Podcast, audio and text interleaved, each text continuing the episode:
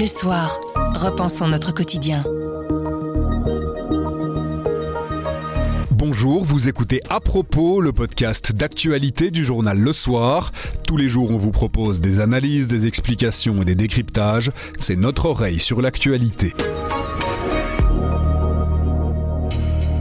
Les chefs d'État et de gouvernement des 27 se réunissent ce jeudi à Bruxelles, un sommet européen express en une journée dont on analyse les enjeux dans un instant. Nous sommes le jeudi 15 décembre, je m'appelle Pierre Fagnard. À propos, voici l'actualité comme vous l'entendez. Grand angle. Guerre en Ukraine, plafonnement des prix de l'énergie, compétitivité par rapport aux entreprises américaines. Les dossiers ne manquent pas sur la table du sommet européen. Les dirigeants des 27 États membres se réunissent ce jeudi à Bruxelles, mais si les sujets ne manquent pas, il ne devrait quand même pas y avoir de grandes décisions. Alors pourquoi? C'est ce qu'on a demandé à Philippe Renier du Service Monde.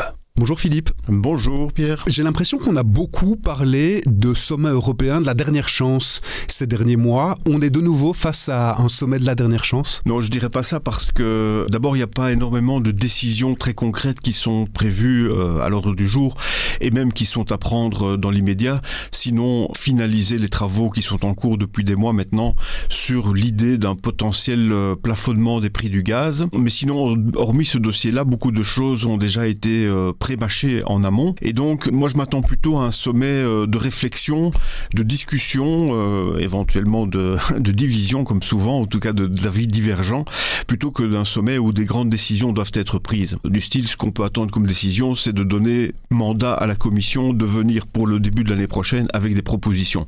Voilà, c'est un peu ce type de dossier auquel on peut s'attendre. De la dernière chance, non, mais la situation reste, euh, sinon désespérée, en tout cas grave. En Ukraine, notamment, le, conflit russo-ukrainien, c'est évidemment quelque chose qui va encore et toujours occuper ce sommet européen. En effet, c'est effectivement la nécessité pour les Européens de maintenir leur ligne sur la durée qui euh, pose euh, question, qui n'est pas une mince affaire. Alors, je disais donc des choses ont été décidées en amont. Par exemple, les dirigeants européens ont finalisé pendant cette semaine un plan d'aide financier très clair pour toute l'année 2023 à hauteur de 18 milliards. Ce seront des, prêts euh, consentis à l'Ukraine des conditions extrêmement avantageuses. Donc ça, c'est une décision qui est prise. Mais plane quand même euh, sur le sommet la question plus fondamentale de combien de temps cette guerre va durer, que va-t-il se passer euh, au cœur de l'hiver, est-ce que les bombardements qui continuent jour et nuit lancés par la Russie sur les infrastructures d'énergie et de chauffage ukrainiens vont-elles provoquer de nouveaux déplacements de population, que ce soit au sein de l'Ukraine ou vers l'Europe?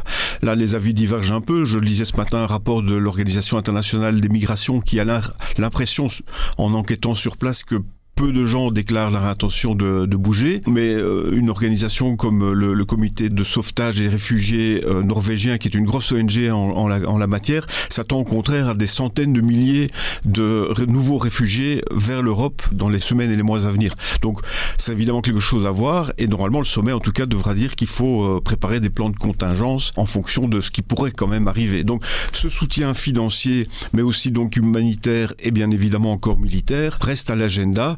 Et donc, il faudra voir si les engagements pourront être maintenus sur la durée, sachant que, et c'est ça que je voulais dire au début, là, si ce n'est pas la dernière chance, la situation reste quand même grave, sachant que les perspectives euh, de l'économie européenne sont dans une mauvaise euh, passe, disons.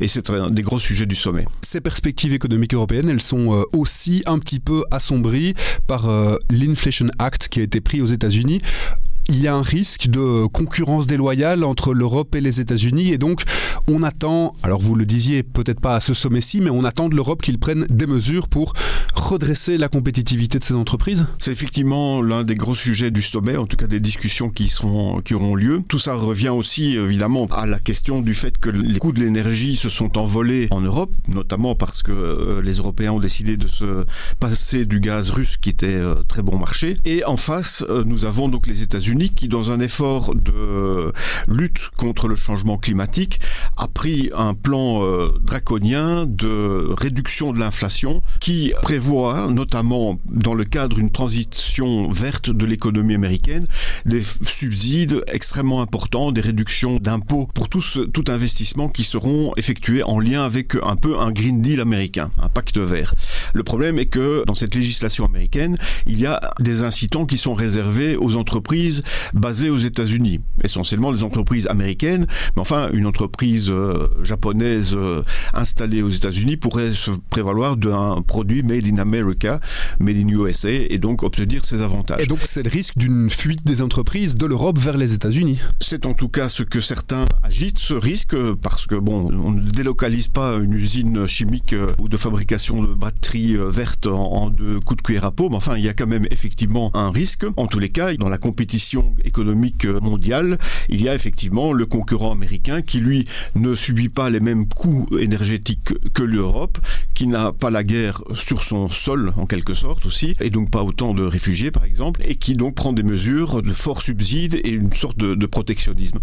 Alors de fait, les Européens ben, cherchent la parade, et c'est bien sûr là que toute la difficulté émerge, parce que globalement les Américains nous disent ben, faites la même chose, mais faites la même chose, il faut des sous. et donc c'est là aussi que c'est compliqué. Est-ce qu'il faut faire ça à l'échelle nationale? Alors là se pose le problème entre ceux qui ont, comme on dit, des grandes poches avec plein de sous et ceux qui ont des plus petites poches. Et donc si euh, chacun fait ça à l'échelle nationale, forcément c'est entre pays de l'Union européenne et dans le marché unique qu'il y aura une concurrence féroce et peut-être déloyale. Donc ça pose un problème. Donc faut-il utiliser des fonds européens? Oui, mais lesquels? Faut-il des fonds qui existent déjà, qu'on peut utiliser dans cette optique-là, ce que plaide un, certain nombre de chefs d'État ou de gouvernement autour de la table. D'autres euh, voient plus grand, quelque sorte, et se disent, tiens, ben, on a fait un grand emprunt commun de l'Union européenne pour financer la, la, relance post-Covid. Eh bien, on pourrait peut-être faire la même chose par rapport à cette difficulté euh, pour la compétitivité de l'économie européenne, et on devrait euh, reconstituer un nouveau fonds. Là-dessus, les pays plus frugaux, comme on les appelle souvent, euh, ben, disent, ben non, on va pas, on va pas se relancer là-dedans, on va d'abord utiliser ce qui existe. D'autres disent aussi, faudrait peut-être euh, revoir les règles d'aide d'État aux entreprises, mais là aussi, euh, il faut voir si les conditions de concurrence euh, entre États membres de l'Union européenne peuvent être maintenues. Donc c'est extrêmement complexe.